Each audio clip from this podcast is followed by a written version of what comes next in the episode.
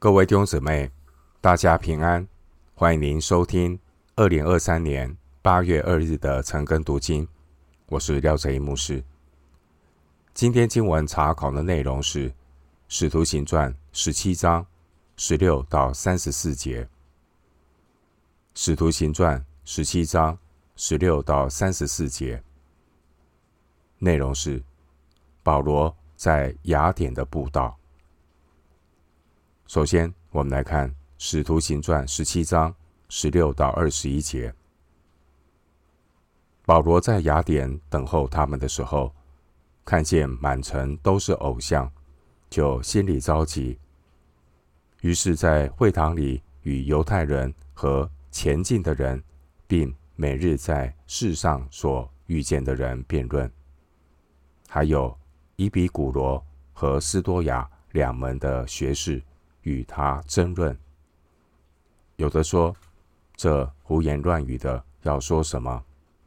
有的说他似乎是传说外邦鬼神的。这话是因保罗传讲耶稣与复活的道。他们就把他带到亚略巴谷，说：“你所讲的这新道，我们也可以知道吗？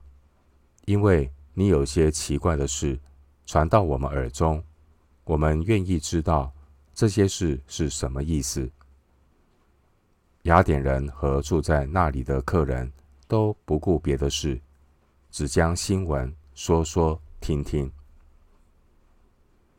经文十六到二十一节，保罗等候同工的时候，看到雅典满城都是偶像，就心中着急。保罗就在会堂以及市集人群聚集的地方，和所遇见的犹太人与外邦人辩论，也跟希腊哲学两派的学者辩论。有人把保罗带到亚略巴谷，邀请保罗讲述这个新的观念。经文第十六节，保罗在雅典等候他们，表明。雅典并不是保罗布道行程的目的地。保罗他是在雅典登陆，然后预备前往哥林多。十八章第一节。雅典是古代希腊文化、艺术、哲学思想和民主政治的中心。在罗马时代，雅典也是一个备受尊重的自由城。但是雅典呢，却失去了昔日的朝气蓬勃。在雅典城中，到处可以看见精美的雕像。崇尚哲学的雅典人，却是敬拜这些人手雕刻的偶像。雅典的哲学家们，他们成天探讨人生的意义，不停的唇枪舌战。虽然雅典饱学之士不断的有人出来，人才也很多，但却和凡夫俗子一样，他们心中茫然。雅典城的光景，就如同今天的后现代社会，人类的文化已经成为政治的奴隶，艺术沦为金钱的婢女。脱序的科技文明将导致人类的灾难，而现在的一些哲学思想只不过是重复古老的思想，而音乐呢，就成了人类社会悲歌的写照。绘画只是依靠技巧的回光返照，尽管人类文明还留存着昔日。一些些许荣耀的光辉痕迹，但一切都已经是逐渐的走向死亡。离弃上帝的文明，最终将走向坟墓，没有生命。人类正在面临垂死前的挣扎。人类试图想要依靠人类的文明来力挽狂澜。但人类社会所需要的，不是学术自由，也不是文化更新，更不是政治民主。人类社会的出路，乃是十八节所说的耶稣与复活的道。神透过我们现实人生所遭遇的难处，包括罪恶、苦难、死亡，来唤醒人的良知，苏醒人的灵魂。人生当中所遭遇的这些突如其来的意外，有时候也是神预备的机会，要为神的救恩来效力。而神旨意成就的方式，也常常超乎人的所求所想。之前保罗被不幸的犹太人追逼，保罗他匆匆的离开皮利亚，也因此让保罗有几天的时间在雅典等候。保罗看见满城都是偶像，就心里着急。十六节，弟兄姊妹，有时候呢，神也会透过环境的压力，迫使我们停下来，学习安静的思考。驻足的细看，免得我们错过人生旅程中神所要我们学习的功课。保罗，保罗他停留在雅典的时候，他看见满城都是偶像，他发现雅典人敬拜神的倾向。敬拜神是人类对上帝存在内在反应的灵性表现，然而，人类的灵性因着罪与神隔绝了。使徒保罗看见满城偶像，却被雅典人他们这样的一个崇拜感觉到心里着急，因为呢，这个城市充满了一股崇拜偶像的死气沉沉，一切都缺乏生机。经文十七节提到前进的人。这是指归信犹太教的外邦人。经文十七节的“世上”这个词是指市集。市集是雅典的公共广场，在周围有各种政府、商业和宗教的建筑。在市集中有彼此联络的柱廊通道，这些柱廊通道也成了。雅典人日常生活、工作、娱乐和集会的中心。雅典人平常会在市集聚集，他们在那边谈天说地、打听新闻。他们会讨论各种的话题，有许多的知识精英、文人哲士和这些游学的教师也会在这个地方出没。经文十八节提到伊比古罗。和斯多亚两门的学士，这两门的学派是当时候希腊最主要的两大哲学学派。十八节的伊比古罗学派，也就是伊比鸠鲁学派。伊比古罗学派，他们是原子论唯物主义者，他们对于神的看法，认为神或者不存在，或者。神是不理人间世事的自然神。伊比古罗学派认为，啊，人生最高的美德呢是快乐，也就是追求肉身不受痛苦、情感不受打扰的境界。到了保罗的时代，伊比古罗哲学已经逐渐沦为享乐主义。至于十八节提到的斯多亚学派，斯多亚学派是泛神论的物质主义者，主张一元论。斯多亚学派对于神的看法，认为神就是存在宇宙的灵魂和智慧中，并且神的理性遍布在整个宇宙中，而万物都会被周期性的。被吸进到神的里面。斯多亚这个学派认为，人生最高的美德就是自主，所以要顺应理性，克制自己的欲望。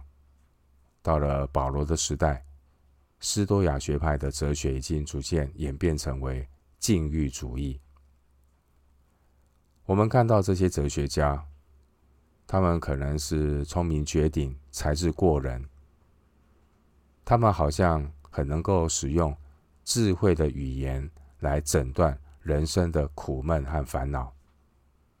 然而，他们开出的药方却是南辕北辙，甚至呢互相矛盾。这两派的哲学家，他们都找不到人生的答案。但是，当他们一听到保罗传讲耶稣与复活的道十八节，他们都不约而同的产生了好奇心。十八到十九节，使徒保罗的确有他们所需要的答案。保罗所提供的答案，并不是从哲学里可以找到的，而是从神自我的启示来的。使徒保罗过去，他也曾经自以为是热爱真理的人，但是保罗却没有找到真理，而是真理找到了保罗。人世间这些的哲学家，他们都自诩是追求真理的人，然而人类在日光之下，依靠自己的聪明才智，想要寻求。超越三度空间、超越人类理性智慧的全能神，无非是缘木求鱼。除非神他主动的启示，除非神怜悯施恩，开启罪人被蒙蔽的灵性，罪人才可能透过圣灵的光照，明白真理，认识上帝。经文十九节的雅略巴谷。意思是阿瑞斯山。阿瑞斯是希腊神话中的战神，罗马神话中称称为马律斯 （Mars）。所以拉丁文中的“火星”这个字就是源自于希腊神明的这个 Mars。十九节的雅略巴谷位于雅典市集的南面。是一个高约十米的岩石小山丘，在雅略巴谷这里有雅典的议会，雅典的议会是雅典最高的行政机构，而保罗就在雅典议会旁向群众传讲救恩的福音。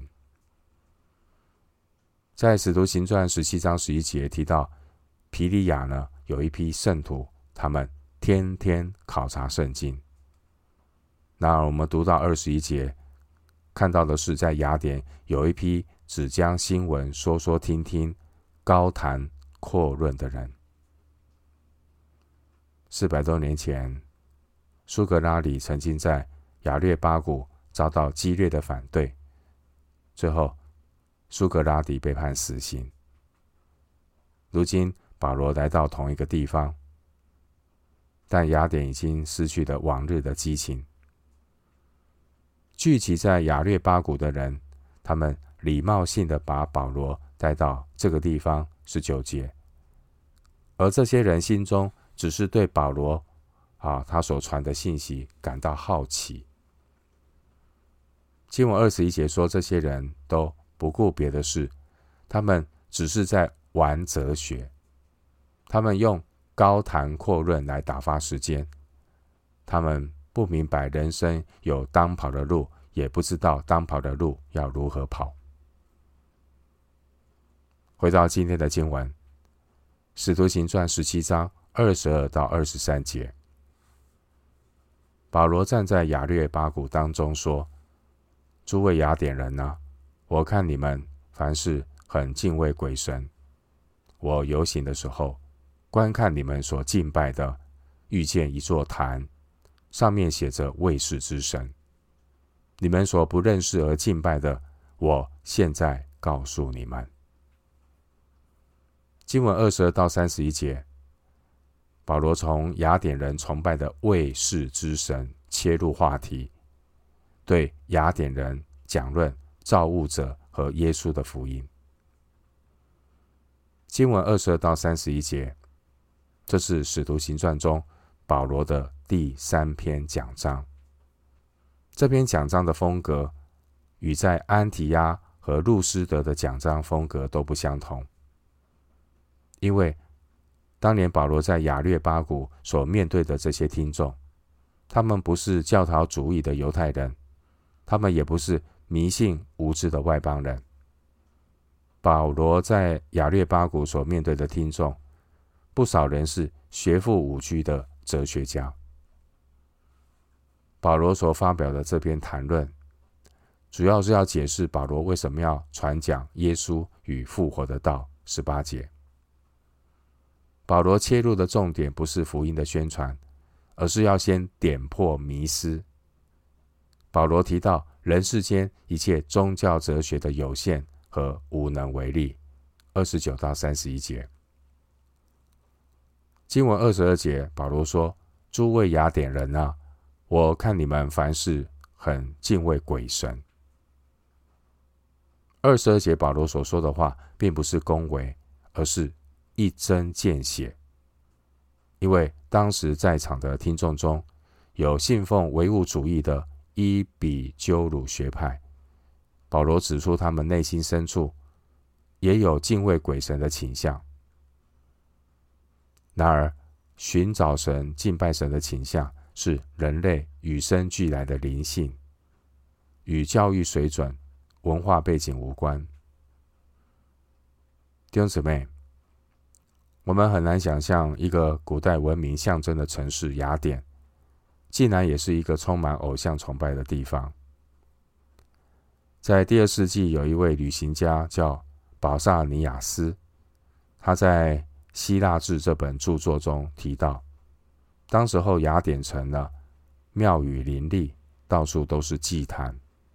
他们不但敬拜偶像，他们也敬拜人，也敬拜思想，也敬拜能力，甚至还特地为人的哲学、思想、观念设立祭坛。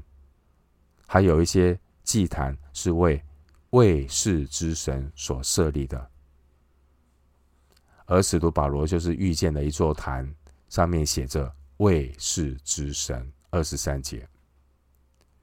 因此，保罗看出来雅典人最大的悲悲哀呢，就是在他们当中虽然曾经孕育出伟大的哲学家，但他们却不认识真神，他们却是崇拜偶像。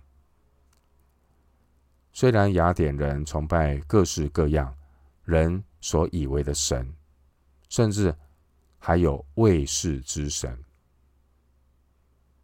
只是因为他们不想忽略或错过任何一位所不知道的神，那干脆就补上一尊叫做卫士之神。雅典人设立卫士之神，只知其然，不知其所以然。雅典人对于神灵的世界是既崇拜又怕忽略，以致得罪神明。人类呢，自古以来对神灵的世界，只能够凭着人类已经堕落的残缺灵性来揣摩，用瞎子摸象的方式来断章取义，有限。被造的人类都在最终与神隔绝，无法明白认识无限创造的神。当年在亚略巴谷听保罗讲论的这些充满哲学的头脑，他们并不知道保罗是谁，但保罗知道，在场的人，无论是饱学之士或是贩夫走卒，每个人都需要福音。经文十八节，唯有耶稣与复活的道，才能够帮助雅典人找到人生终极的答案。保罗他看穿雅典人的光景，就如同哥林多前书二章十五节所说的：“属灵的人能看透万事，却没有一人能看透了他。”虽然世人常常不了解基督徒。也常常误解基督徒，但基督徒却能够理解世人与神隔绝的那一种蒙昧无知、茫然无助的绝望。基督徒知道，唯有拯救罪人的福音，才能够解决他们的问题。因此，我们也可以像保罗一样，勇敢的将福音告诉我们周遭还不认识主的亲朋好友，就如同二十三节保罗所说的：“你们所不认识而敬拜的，我现在告诉你们。”世人一切的需要，世人一切平安的追求，其实都在反映人们所敬拜的这个卫士之神，因为既期待但又不明白。这是身为有灵性的人类，在最终与神隔绝，却又要想要找到神的矛盾。保罗他很有智慧，他以卫士之神作为切入点，来说明保罗所传讲的，并不是某种新的外邦鬼神。十八节，保罗所传讲的，就是要让雅典人。他们既期待又不明白的卫士之神。保罗说：“其实他们既期待又不明白的卫士之神，就是创造世界的独一真神。”回到今天的经文，《使徒行传》十七章二十四到二十八节：创造宇宙和其中万物的神，既是天地的主，就不住人手所造的殿。也不用人手服侍，好像缺少什么，自己倒将生命、气息、万物赐给万人。他从一本造出万族的人，住在全地上，并且预先定准他们的年限和所住的疆界，要叫他们寻求神，或者可以揣摩而得。其实他离我们个人不远，我们生活、动作。存留都在乎他，就如你们作诗的有人说，我们也是他所生的。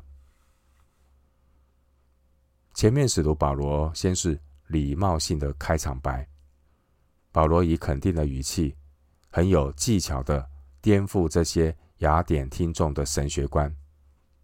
接下来，保罗切入重点，保罗要介绍独一的真神。前面二十三节，保罗透过雅典人他们既期待又不明白的卫士之神切入正题。保罗告诉他们，他们既期待又不明白的卫士之神，其实就是创造宇宙和其中万物的神。二十四节，经文二十四节关于神的概念。对于长时间被希腊哲学熏陶的雅典人而言，保罗所提出来的神的概念呢，是陌生的，因为呢，圣经启示的独一真神，乃是一位有位格的创造主宰，并不是伊比鸠鲁学派的自然神论，也不是斯多亚学派的泛神论。经文二十三节，保罗他介绍这独一的真神。他是创造宇宙和其中万物的神，既是天地的主，就不住人手所造的殿。原来这位万物的创造者和主宰，他不会被限制在万物之中。造物主也不需要住人手所造的殿，造物主更不需要透过人所雕刻的偶像才能够敬拜到他。其实，这些都是堕落的人类把伟大的造物主、独一的真神给缩小了。保罗的讲论，或许伊比鸠鲁学派和斯多亚学派的人可以接受，然而知道是一回事，实际他们认知的表现又是另外一回事。雅典人敬拜偶像。这和他们理性头脑的认知自相矛盾。明明知道神是形而上的，神是伟大的，却仍然以形而下的方式把伟大的创造主给缩水了。所以二十五节，保罗说：“伟大的造物主，他也不用人手服侍，好像缺少什么。神是创造及赏赐的神，创造主不需要人供应给他，而是人需要上帝的护理和供应。这个道理呢，伊比鸠鲁学派和斯多亚学派的人都能够接受，但雅典人敬拜偶像的做法，却是将造物主给矮化了。人类成的创造神明的神，人所造的神明所造的偶像，还必须依赖人类来供应他，来为他盖房子、遮风避雨。雅典人他们头脑知道神很伟大，可是他们却把人类变得比神还伟大。你说矛盾不矛盾？奇怪不奇怪？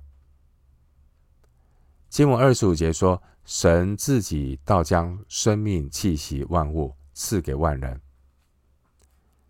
斯多亚学派的人认为神是一切生命的源头，他们有这样的想法，是人所揣摩出来的神观，人揣摩出来的道理，乍听之下正确，但并不是出于神自我启示的神观，因为基督教关于认识神的知识论，是来自于神的自我启示。另外，在以赛亚书四十二章第五节指出来，神是气息的源头。经文二十五节，保罗向雅典人布道。保罗他使用当时候希腊人非常熟悉的词词汇。保罗把生命、气息、万物三者并用。生命这个词，原文和希腊的至高神宙斯。那个名词是相提并论，这可能是双关语。保罗的言下之意是说，只有神才是生命的源头，并不是宙斯。经文二十六节说，他从一本造出万族的人，住在全地上，并且预先定准他们的年限和所住的疆界。保罗强调，人世间一切的活动。都是按照神的计划，接受神的管理。保罗提出来的观念，颠覆了伊比鸠鲁学派的论点，因为他们以为宇宙中所发生的一切事情都是偶然的、随机的。因此，神的预定论也颠覆了斯多亚学派所认定宇宙观和人生观。保罗清楚地指出来。生命是有始有终。二十六节的一本，这是指一个先祖。这世界上所有的人都是亚当的后裔。保罗的阐述颠覆了雅典人各种关于人类来源的传说。经文二十七节说，要叫他们寻求神，或者可以揣摩而得。这是表明了神在造人的时候。已经将永生安置在世人心里，传道书三章十一节，要让我们按着神所赐灵性的本能去寻求神。二十七节的揣摩，这是表明世人在最终与神隔绝，人只能用他残缺不全的灵性来摸索寻求神，但结果都是徒劳无功。伊比鸠鲁学派从自然神论的角度认为，神明完全不介入人间世事；而斯多亚学派的人则是从泛神论的角度认为，随着时间的推移，人类最初与神明的联系也逐渐失去了。经文二十七节，保罗说：“其实他离我们个人不远。”这个观点，斯多亚学派的人可以接受。但是他们心目中的神是没有位格的理性存在。然而保罗所介绍的神是一位有位格的活神。这一位有位格的活神，他与神的儿女互动。诗篇一百四十五篇十八节说：“凡求告耶和华的，就是诚心求告他的，耶和华便与他们相近。”虽然神伟大到不住人手所造的殿，然而神也怜悯罪人，借着救恩，愿意住在得救的人心中。罗马书十章八节说：“神正在你口里，正在你心里。凡诚心寻求救恩的人，凡祈求的就得着，寻找的就寻见。”路加福音十一章十节。保罗为了说明神离我们个人不远，保罗他引用希腊诗人的两句诗词，在这些诗词中所表达的神。其实是希腊神话中的宙斯，但保罗并不是用这些诗词来证明神。保罗的用意是要点出雅典人理性认知和他们现实生活表现的互相矛盾。他们把神给缩小了，人变得比神伟大。二十九节，经文二十八节，保罗说。我们生活、动作、存留都在乎他。这句话，保罗是引用一位克里特诗人所说的话。另外，经文二十八节说：“我们也是他所生的。”这句话也是保罗引用另外一位诗人阿拉托斯一句一首长诗里面的一句话。在这边，我们看到呢，保罗他那种布道的灵活性。保罗很知道要借力使力。保罗引用世界的知识切入神的启示。回到今天的经文，《使徒行传》十七章二十九到三十一节：我们既是神所生的，就不当以为神的神性像人用手艺心思所雕刻的金银石。世人。蒙昧无知的时候，神并不鉴察；如今却吩咐各处的人都要悔改，因为他已经定了日子，要借着他所设立的人按公义审判天下，并且叫他从死里复活，给万人做可信的凭据。经文二十九到三十一节，保罗接着邀请听众做出回应。要他们纠正过去他们自相矛盾的想法和做法，谦卑悔改，归向神。经文二十八节，斯多亚派的诗人说：“我们也是他所生的。人既然是受造的，就不当以为神的神性像人用手艺心思所雕刻的金银石。”二十九节。人不当用价值不如自己的东西来代表神的神性，并且人去敬拜这些偶像，不但是贬低神，也是贬低自己。雅典人透过艺术之美的偶像雕刻来表达神的存在，其实这些的偶像都只是凸显人内心敬拜神的渴望。以及罪人不认识神所带来拜偶像的矛盾。经文三十节说：“世人蒙昧无知的时候，神并不见察。”这句话用“蒙昧无知”来概括世上所有的宗教和哲学。人类对神和对自己的认识，从根本上就是错的。因此呢，知识分子的问题，并不是缺少新的知识。人类需要的是，不是新的哲学，人类需要的是救赎。罪人需要救主，所以呢，保罗立刻宣告上帝的救恩。神并不计较世人过去的蒙昧无知，但如今却吩咐各处的人都要悔改。三十节。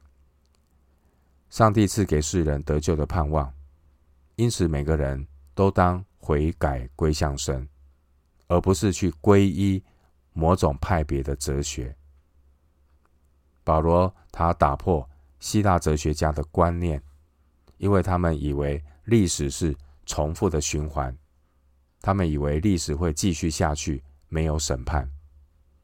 然而，保罗向雅典人宣告，神的怜悯是有期限的。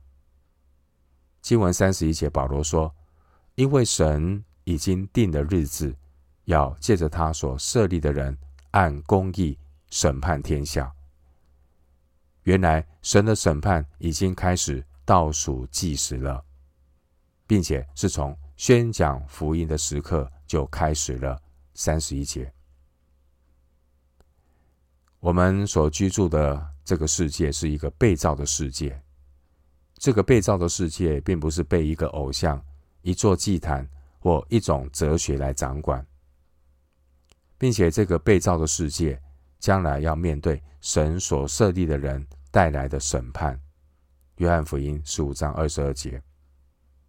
因此，神已经给万人一个凭据，也就是三十一节所说的，叫耶稣从死里复活，作为公义审判必要到来可信的凭据。经文三十到三十一节，人类在罪恶中与神隔绝，在黑暗中摸索。神任凭世人蒙昧无知的日子已经过去了，因为神已经在基督里启示了救恩，所以神将不再宽容人的无知和放放纵。因此，凡是听见福音的人，都要用悔改的态度来回应圣灵的光照。一个人。是否相信耶稣从死里复活？这就是真假福音的照妖镜。回到今天的经文，《使徒行传》十七章三十二到三十四节，众人听见从死里复活的话，就有讥笑他的，又有人说：“我们在听你讲这个吧。”于是保罗从他们当中出去了。但有几个人贴近他，信了主，其中有亚略巴谷的官丢尼修，并一个妇人，名叫大马里，还有别人一同信从。经文三十二到三十四节，雅典人他们原本还有一点耐心，听完保罗的讲论，他们将保罗的说明当作是新奇的道理。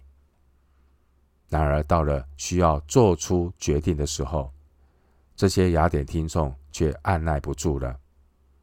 尤其是三十一节，当保罗说到从死里复活的关键词时，三十节保罗又提出要求，各处的人都要悔改的时候，这些雅典听众产生了三种反应。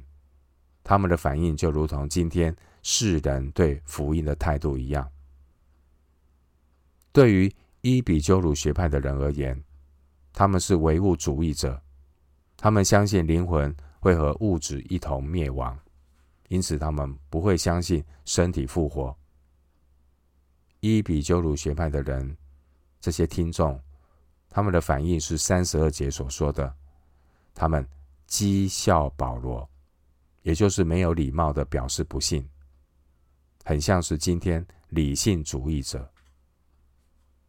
另外呢，斯多亚学派的人，他们是泛神论，他们相信义人的灵魂不灭，并且灵魂早晚都会进入神的领域里，所以他们无法理解身体复活是什么意思。他们对福音的反应就是拖延。三十二节，他们说：“我们在听你讲这个吧。”其实只是一个推脱之词，结果再也没有回来。他们是有礼貌的表示不信，很像今天的神秘主义者。经文三十四节说：“但有几个人贴近他，信了主，这些人得着了救恩。”三十四节提到亚略巴谷的官，这是指议会的成员。他信了主。另外，三十四节的丢尼斯，他后来可能成为了雅典教会的监督。三十四节的大马里，她身为一个妇女，却能够参与雅略巴谷的集会，因此她可能是一个属于接纳妇女的斯多亚学派的人。关于妇女的信主，保罗从腓立比、帖撒罗尼加、皮利亚一直到雅典，保罗欧洲旅行步道的过程当中，一路上都有外邦的妇女。蒙神拣选，保罗向雅典人传福音。虽然雅典人的反应各不相同，但保罗这边的讲章却非常的成功，因为这边讲章的成功在于它的价值，而不在于当场有多少人信主。保罗的这篇讲章直接点破世上一切宗教哲学的盲点，要唤醒一切被神。拣选的知识分子。当年保罗他只是路过雅典，但在他第二、第三次的旅行宣教中，路加却只有记录保罗的这一篇讲章。这篇讲章的内容适用于任何的时代。当年雅典人他们追求理性，他们有伟大的哲学，但雅典城却是满城都是偶像。而雅典城中每一个偶像，岂不也充斥在今天的世界吗？雅典人崇拜智慧女神雅典娜，崇拜爱情女神维纳斯，崇拜商业之神赫尔墨斯，他们崇拜大地之母盖亚，他们崇拜力量之神宙斯，而这些都是人所想象出来的神。并且雅典人他们也高举人的智慧，他们为人类智慧所形成的知识建立神坛。当年希腊的伊比鸠鲁学派和斯多亚学派的哲学，今天也换上了各种现代的包装。而圣灵借着保罗，他在雅典所看见，他看见了理性和迷信的交错现象。凸显这些雅典哲学家的蒙昧无知，也让保罗后来写下了千古名篇《罗马书》的第一到第三章，而这就是圣灵所预备的宣教讲章。这些自命不凡的雅典人，他们拒绝耶稣死里复活的福音。哥林多前书一章十八节说：“十字架的道理，在那灭亡的人为愚拙。”在我们得救的人，却为神的大能。另外，《哥林多前书》一章二十一节说：“世人凭自己的智慧，既不认识神，神就乐意用人所当作愚拙的道理拯救那些信的人，这就是神的智慧了。”经文三十三节，保罗从他们当中出去了。保罗离开这个只将。新闻说说听听的雅典，因为保罗他很清楚，雅典人得救的出路只有借着复活的耶稣，才能够让垂死的雅典起起死回生。所以呢，保罗他就如同一个一路撒种的农夫，保罗把福音的种子撒在雅典城中许多人的心田，而不久之后。有些福音的种子成长了。哥林多后书一章一节说，保罗布道之后，有亚该亚变处的众圣徒出现了。在保罗离开雅典之后的三百年里，雅典曾为教会呢贡献了许多伟大的教父和作家。弟兄姊妹，路过雅典的保罗所撒下的种子。最后都开花结果。我们通过使徒行传，有看到圣灵他带领使徒们传福音的脚踪。圣灵所带领宣教的方式，结果有不同的面相。有时候呢，我们可以看到，在二章四十一节、四章四节记载，在一天布道当中带来三千人归主，五千人归主。但更多的时候，使徒行传让我们看到的那些布道，比较都是无人喝彩、寂寞的撒种。但流泪撒种比欢呼收割。福音的大人后来征服了整个罗马帝国。感谢神。哥林多前书三章七节说：“可见栽种的算不得什么，浇灌的也算不得什么，只在那叫它生长的神。”我们今天经文查考就进行到这里。愿主的恩惠平安与你同在。